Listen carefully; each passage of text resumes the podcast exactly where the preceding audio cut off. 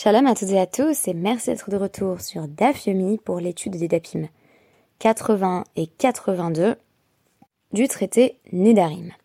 Je me suis fixé pour objectif de rattraper ces deux DAPIM afin d'être de nouveau synchronisé avec le calendrier du DAF Yomi. Je vous propose aujourd'hui sur des sujets très différents un diptyque sur les ânes.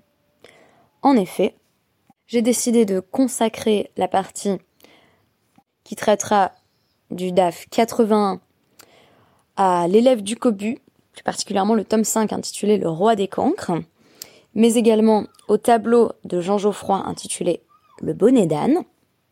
Et en effet, du Cobu est fréquemment affublé du célèbre bonnet d'âne qui signale l'identité du cancre, tandis que dans mon analyse consacrée au DAF 82, j'évoquerai le paradoxe de l'âne de Buridan, plutôt l'ânesse de Buridan que l'on va retrouver dans la proposition 49 de la deuxième partie de l'éthique de Spinoza. J'aurai à cœur de préciser que j'ai lu l'intégralité du tome 5 de l'élève du Cobu, mais que je n'ai lu que des extraits de l'éthique de Spinoza. Il faut dire que une lecture est vraisemblablement un peu plus accessible que l'autre. Commençons donc par présenter notre DAF 81. L'âne. C'est une métaphore qui va refaire son apparition dans la Gemara, certes, que nous étudions aujourd'hui, mais également dans le traité Psachim 49b. Je vous présenterai le contexte en temps venu. Si je vous dis Anne, vous pensez sans doute Anne Batté. Vous pensez peut-être à ce tableau de Jean Geoffroy qui met en scène l'élève qui fait la risée de tous ses petits camarades, celui qui n'a pas su répondre aux questions qu'on lui a posées. Et pourtant, il n'est pas rare que celui qui cache sa finesse sous les oripeaux du cancre ne soit en réalité un génie mal compris. Citons pour exemple l'élève du Cobu. L'élève du Cobu est brillant à sa manière, tout autant que Léonie Gratin est scolaire. Entre mademoiselle 10 sur 10 et monsieur 0 sur 10, il y a une amitié que rien ne saurait expliquer sinon le constat que Ducobu est en fait fort intelligent. C'est ce qui explique que Léonie Gratin soit folle amoureuse de lui.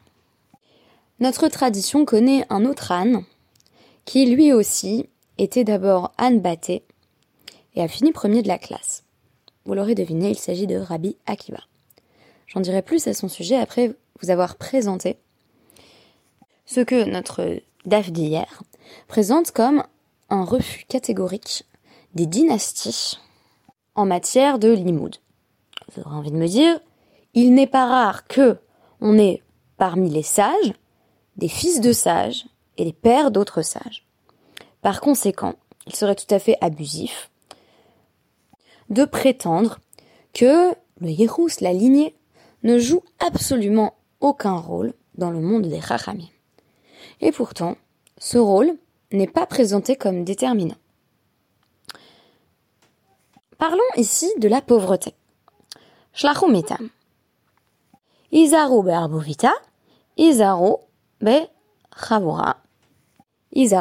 Bivne. On a envoyé une missive euh, depuis Eretz Israël, centre de l'étude juive, vers Bavel, deuxième centre de l'étude juive. Et cette missive d'Eretz Israël disait Faites bien attention à la saleté. Pourquoi il est question ici de Arbouvita de la saleté? Parce que vous vous souviendrez que dans le podcast euh, consacré au DAF 80, nous avons évoqué les risques liés au fait de ne plus se laver. On parlait en effet de nédarim dangereux, de vœux qui pouvaient conduire euh, à des problèmes vraiment non seulement d'hygiène, euh, mais à terme à de véritables problèmes de santé. Et la saleté avait été identifiée comme euh, l'une de ces sources de maladies. Donc on nous dit faites bien attention à la saleté, c'est pour ça que c'est lié à ce qui précède. Faites bien attention euh, à euh, trouver donc une une chaboura, donc des partenaires d'études, à ne pas étudier seul, et faites attention aux enfants des pauvres, chez Mehent, etc. Car c'est des enfants des pauvres qu'émerge la Torah. Notons ici euh, le glissement sémantique euh, dans les représentations entre Arbouvita, la saleté, euh, les miasmes qui peuvent désigner euh, quelque chose voilà, de physique et de corporel, et le fait qu'on pourrait dire, bah oui, mais les pauvres, on ne fait pas attention non plus, parce qu'après tout, euh, ils sont parfois sales, négligés, ils n'ont pas autant les moyens de prendre soin d'eux, donc on pourrait penser là encore qu'il faudrait les écarter. En réalité, c'est tout le contraire, donc on distingue effectivement une saleté purement physique d'une saleté qui serait morale, et ici on nous dit au contraire, il y a une grande propreté d'âme dans les pauvres, qui peuvent pourtant manquer d'hygiène corporelle pour des raisons indépendantes de leur volonté. D'où sait-on que euh, la Torah émane des pauvres, des enfants des pauvres, chez euh, Isal Maïm Midalav, comme il est dit dans Bamidbar 24.7, euh, l'eau donc coulera des branches, ce qui est interprété comme signifiant que des midalim, donc mi préfixe même d'alim, des miséreux, sortira l'eau. L'eau, bien entendu, il s'agit de la Torah, source de vie. Shemehem tetze Torah. Umipnema en chachamim. Et pourquoi les sages ne méritent-ils pas, euh, ou plutôt pourquoi n'est-il pas commun littéralement Metsuyin c'est quelque chose qu'on trouve beaucoup, pourquoi n'est-il pas commun qu'on ait tout simplement des dynasties de sages? C'est-à-dire, euh, quand on est sage, eh ben, on a, bah, comme à l'heure actuelle, les, grandes familles de rabbins, euh, rabbins de père en fils, c'est apparemment peu commun. Donc on aurait dans la Gemara des contre-exemples, mais ce ne serait pas une généralité. Amar Yosef, Torah. Pour que l'on ne dise pas, et surtout pour qu'ils ne disent pas eux-mêmes, qu'ils ont hérité de la Torah. En d'autres termes, la Torah, on l'a déjà mentionné, n'est pas une couronne dont il faut s'enorgueillir, et par conséquent, on ne peut pas revendiquer un Yehus de la Torah. J'ai l'impression que c'est un passage du Talmud qui a été un, peu oublié euh, à l'heure actuelle, puisque euh, on a effectivement euh, tendance à s'enorgueillir de venir d'une dynastie de grands sages, et à regarder parfois d'un œil soupçonneux les Baal qui ne sont donc pas nés dans le monde religieux et qui osent cependant partager leurs lectures, leurs enseignements, alors que, comme on dit, ils viennent de loin. Rav le fils de Ravidi, nous précise que s'il arrive bien souvent que des sages et des enfants qui n'ont pas la trempe de devenir Chachamim eux-mêmes, c'est que des à Yidgadro, à la pour qu'ils ne fassent pas de guédère vis-à-vis de la communauté, pour qu'ils ne se retranchent pas de la communauté, en créant une caste séparée, l'élite des Chachamim. Et Marzoutra précise à ce sujet,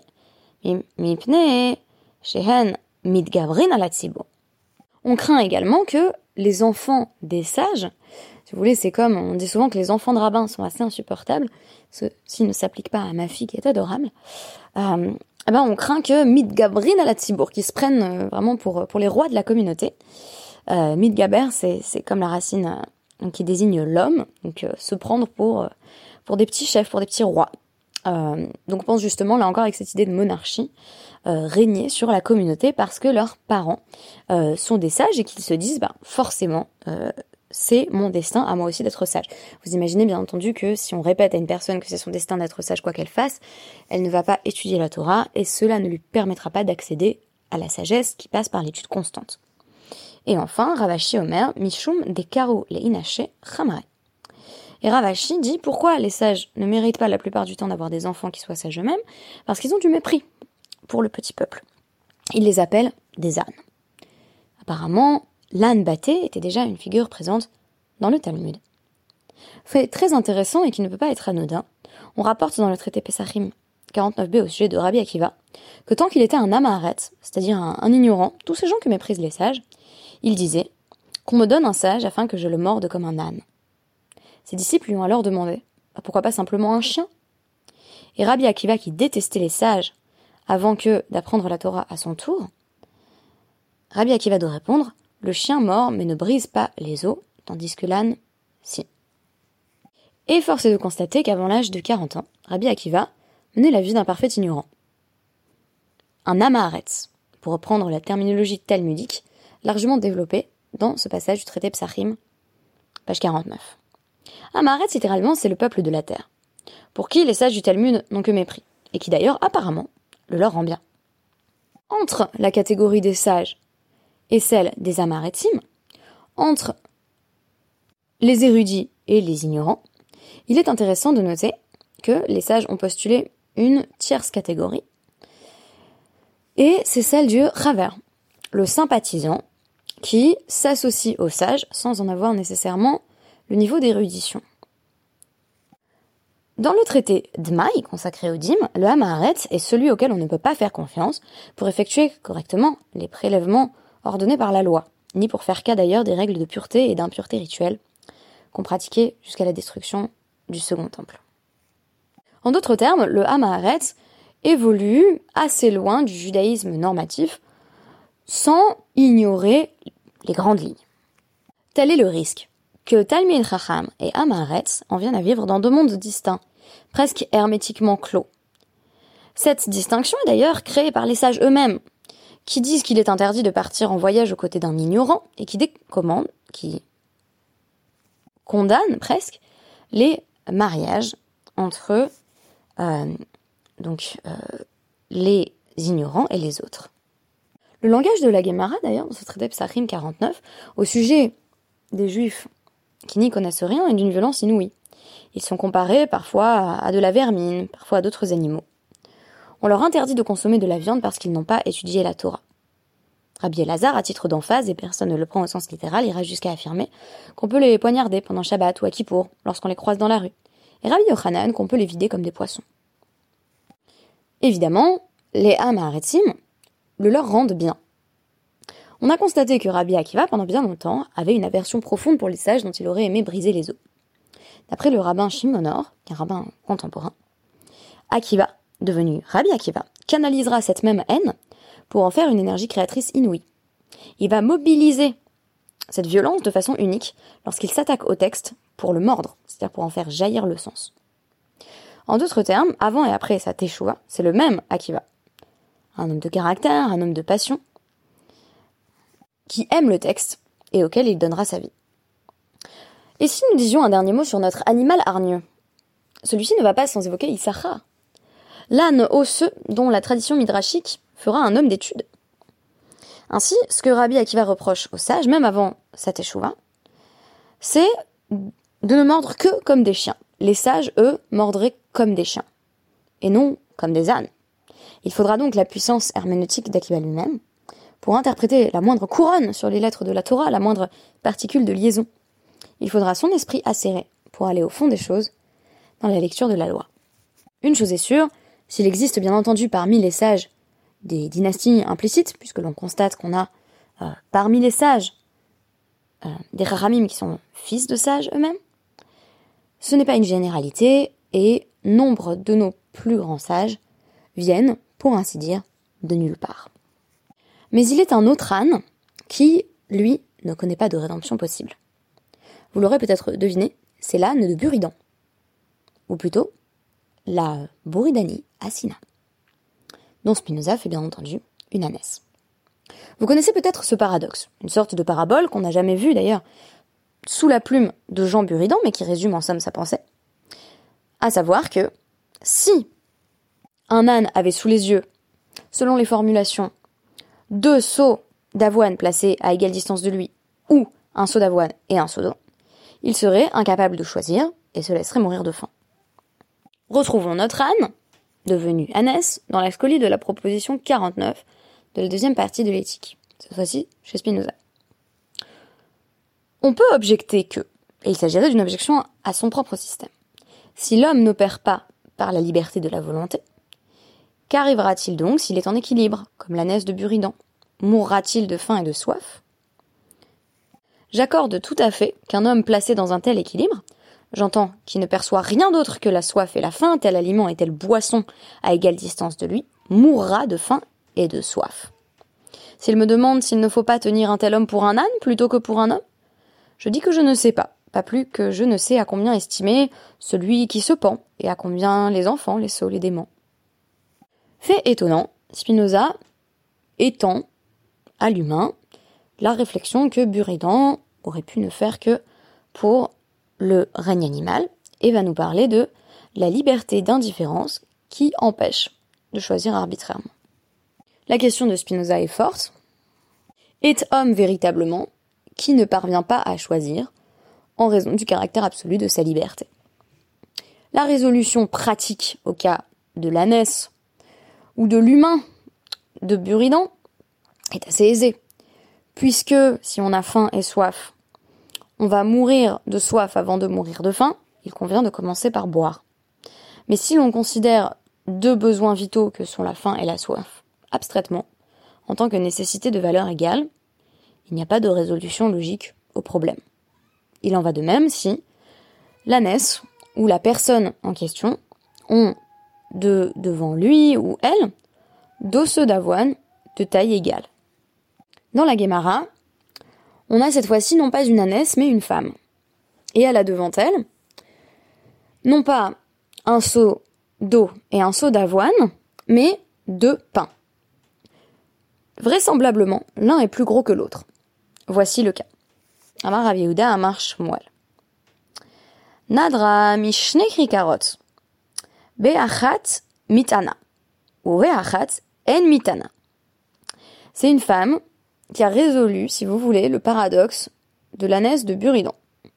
Elle avait deux morceaux de pain en face d'elle, et elle a dit, bah, ce que je peux pas choisir, je fais le vœu de ne manger aucun des deux. On a a priori à faire un vœu de Inu Nefesh. Ne pas manger ce pain va conduire la femme à souffrir si elle a faim. Le présupposé est ici qu'elle a faim et qu'elle n'a pas d'autre chose à manger. Ainsi, on n'est plus dans un paradoxe lié à la liberté d'indifférence, mais dans une mise en scène performative du refus du choix. Au lieu de simplement se laisser mourir de faim, cette femme utilise un procédé juridique, la création de Neder, pour dire je ne mangerai aucun des deux. Mais les deux miches de pain ne sont pas tout à fait les mêmes. On nous dit Be'achat mitana ou Be'achat en mitana.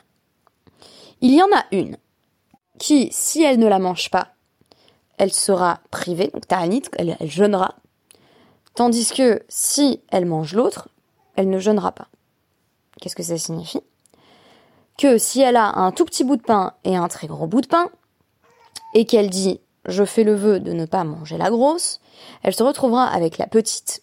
Et si la petite est trop petite, on nous dit quand même, mitana, elle va souffrir du jeûne, elle va souffrir de la faim, parce que quand on a faim et qu'on mange très peu, on a toujours faim. Mais si elle mange la grosse et qu'elle se prive de la petite, pas de problème. Mitor chez où me faire les mitana, me faire les chez mitana. Rav Yehuda nous dit au nom de Shmuel, c'est un avis sur deux, hein, ne nous arrêtons pas là, puisque le mari peut annuler son vœu, qui est un vœu de Inou Nefesh, qui est le vœu par lequel elle s'interdit la grosse, la, grosse miche de pain, il peut annuler, ce faisant, euh, la partie du vœu qui concerne la petite miche de pain. Je rappelle que euh, un mari a le droit d'annuler euh, deux types de vœux dans un cadre très limité. Pour en savoir plus, écoutez les podcasts précédents. Mais l'une des deux choses que le mari peut annuler, ce sont les vœux de Inu Nefesh, les vœux qui font vraiment souffrir une femme de façon assez considérable. Or, n'avoir rien à manger, ça fait quand même souffrir. Donc on nous dit, bah, puisqu'il annule la possibilité pour elle de ne pas manger la grosse miche de pain qui pourrait vraiment la caler, alors il annule également euh, la deuxième partie du vœu, parce que quand on annule un vœu, on annule l'ensemble. C'est un principe qu'on a déjà rencontré dans la Guémara, qu'on peut pas annuler des moitiés de vœux. Et on nous dit, ben, euh, Ravasi, Amar, euh, Rabbi Yochanan, donc euh, c'est Ravasi qui rapporte euh, l'enseignement de Rabbi Yochanan, mais faire les euh, mitana, ve'en me faire les she'en mitana. Non, il peut effectivement annuler une moitié du vœu, mais une moitié seulement, en disant, euh, j'annule l'interdiction que tu t'es formulée vis-à-vis de toi-même, qui est euh, de manger la grosse miche de pain, celle qui peut en fait te, sortir de ce sentiment de faim que tu éprouves. Euh, mais il ne peut pas annuler le vœu sur la petite miche de pain parce que c'est pas un vœu de Inu Nefesh. Effectivement, quand elle aura mangé la grosse, elle aura plus faim, donc elle aura plus besoin de la petite. Et effectivement, on laisse à la femme la liberté de décider euh, de se priver de choses qui ne euh, la font pas excessivement souffrir. Du coup, euh, moi qui vous propose souvent des exemples un petit peu humoristiques, par exemple le cas d'une femme qui décide de devenir végane, je disais si son mari annule son vœu, en réalité, d'après cette compréhension de la notion de Inuin Nefesh, un mari ne peut pas annuler le vœu de sa femme de devenir végane si elle a encore à manger. tout en étant vegan. Un mari ne peut annuler le vœu de sa femme que s'il l'a fait souffrir, c'est-à-dire que vraiment elle a faim. Donc ça limite là encore le pouvoir du mari et vous allez voir qu'on va le limiter encore un tout petit peu plus. Je rappelle que la deuxième catégorie de vœux qu'un mari peut annuler, c'est Benolevena, donc ce qui concerne à lui directement, ce qui concerne la relation entre eux deux. Donc par conséquent, une femme qui ferait le vœu de ne plus cuisiner que des plats véganes pourrait voir son vœu annulé si le mari souhaite qu'on euh, puisse continuer à manger de la viande à la maison. Quoique, ce serait peut-être une bonne solution pour ne plus avoir à faire la cuisine du tout que de faire un vœu de ce genre. La suite euh, de la Gemara va reformuler le principe euh, de Rabbi Yochanan, à peu près dans les mêmes termes, en nous disant, en conclusion, mais faire la mitana, ve'en me faire, chez en mitana. Donc le mari ne peut annuler que la moitié du vœu. Et là, vous avez a priori envie de me dire comment est-ce possible, puisque nous avons déjà affirmé que Neder chez Hutar Miksato Hutar Kulo. Quand on a annulé une partie d'un vœu, on a, semble-t-il, annulé tout le vœu. C'est-à-dire que si on trouve une sorte d'ouverture dans un vœu, ça va délivrer une personne de l'intégralité du vœu. Rashi, le pseudo-Rashi, va nous répondre de manière assez fine en nous disant que la possibilité d'annuler une partie d'un vœu et ce faisant l'intégralité du vœu ne s'applique que quand le vœu a été hutar, mixato hutar kulo, c'est-à-dire une situation de atarat nedarim. On a distingué effectivement atarat nedarim, l'annulation des vœux, plutôt le fait d'être délivré d'un vœu qui ne peut être effectué que par les sages, euh, de euh, la afarat nedarim, lorsque le mari détruit les vœux de sa femme. Bien entendu, il s'agit de certains vœux très spécifique. En d'autres termes, le mari n'a pas le pouvoir sur les vœux de sa femme que pourraient avoir les sages, et par conséquent, il ne peut annuler que la toute petite partie du vœu qui la met directement en danger. C'est précisément ainsi que euh, va trancher le Mishneh Torah, donc euh, dans les lois des vœux 12.6, en disant que euh, le mari n'a la possibilité de supprimer que la partie du vœu qui est vraiment dangereuse, à savoir qui va euh, causer une, voilà, une, sentiment, sensation de faim très intense chez la femme, et non pas le fait qu'elle dise simplement bah, j'ai pas envie de manger la petite miche de pain qui elle n'est pas nécessaire. Si on devait transposer cette réflexion sur le couple dans le cadre de nos couples contemporains, on aurait l'impression que dans tout ce qui met pas directement en danger la santé, c'est à chaque membre du couple séparément de décider de faire ce que bon lui semble, sans possibilité de veto d'un côté ou de l'autre. Tandis que pour ce qui met directement en danger euh, la vie ou la santé, a fortiori la vie, euh, de l'un des deux membres du couple, là on aurait la possibilité de cette sorte de afarat nedarim, c'est-à-dire d'une intervention directe pour que le vœu disparaisse. Et seulement dans ce cas, puisque nous avons vu que, une nouvelle fois, les pouvoirs du mari sont limités à un cas spécifique d'intervention pour sauver sa femme d'une situation invivable où elle va avoir très faim. Enfin, précisons que nous avons également trouvé la solution au paradoxe de la naisse de Buridan ou de la femme de Buridan, si je puis euh, euh, reproposer euh, une reformulation à, travers notre exemple de la Guémara. En fait, il faut laisser quelqu'un d'autre choisir. C'est-à-dire que si on postule que la femme a fait ce vœu ce qui est peu probable, mais a fait ce vœu pour ne pas avoir à choisir en disant bah je mangerai aucune des deux. Euh, soit donc effectivement on est dans un cas de inuinefesh volontaire, c'est-à-dire c'est pour s'infliger une souffrance euh, avec une, relation à elle-même qui est peut-être plus compliquée, qui mériterait d'être démêlée. Soit c'est un refus de choisir. Et si c'est un refus de choisir, on voit que le, le, mari choisit à partir de critères externes qui sont le danger que ça représente pour la femme. Donc on a envie de dire à l'âne de Buridan, bah bois l'eau et tu mangeras l'avoine ensuite. En d'autres termes, quand vous ne savez pas comment vous sortir d'une situation compliquée qui implique un choix, présentez votre choix à quelqu'un d'autre et qui vous faites confiance. Et euh, il est probable que cette personne ne fasse pas un si mauvais choix que cela pour vous. Merci beaucoup et à demain.